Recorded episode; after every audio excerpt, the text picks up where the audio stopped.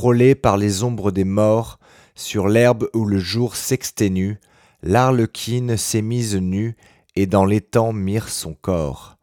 Un charlatan crépusculaire vante les tours que l'on va faire, le ciel sans teinte est constellé d'astres pâles comme du lait, sur les tréteaux l'arlequin blême salue d'abord les spectateurs, des sorciers venus de Bohême, quelques fées et les enchanteurs. Ayant décroché une étoile, il la manie à bras tendus,